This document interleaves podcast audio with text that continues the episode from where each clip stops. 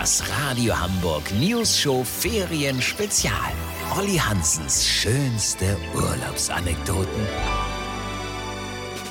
Moin Leute, wir schreiben das Jahr 2020.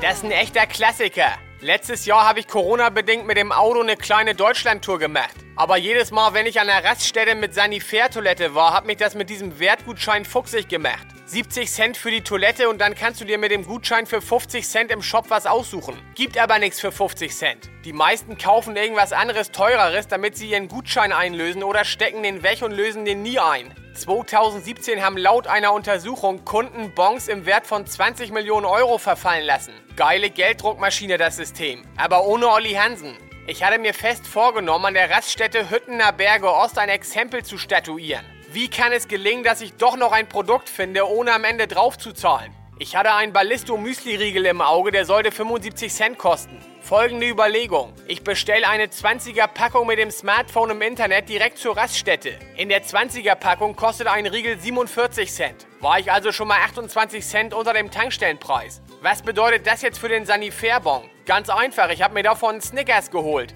Weil Ballisto hatte ich ja genug. Snickers kostete zwar auch 75 Cent, aber da ich ja für die 20 Ballisto insgesamt 5,60 Euro gegenüber dem Reststättenpreis gespart hatte, war ich ja insgesamt im Plus. Auch noch mit dem Benefit, dass ich mehr Auswahl an Süßigkeiten hatte. Einziger Nachteil, ich musste zwei Tage im Auto schlafen, bis die Ballisto-Riegel geliefert wurden. Also musste ich noch zweimal auf Toilette. Wenn ihr wissen wollt, wie ich den Euro wieder reingekriegt habe und was eine Packung 1,5 Volt Batterien damit zu tun hat, müsst ihr morgen wieder einschalten. Habt ihr dann exklusiv, okay?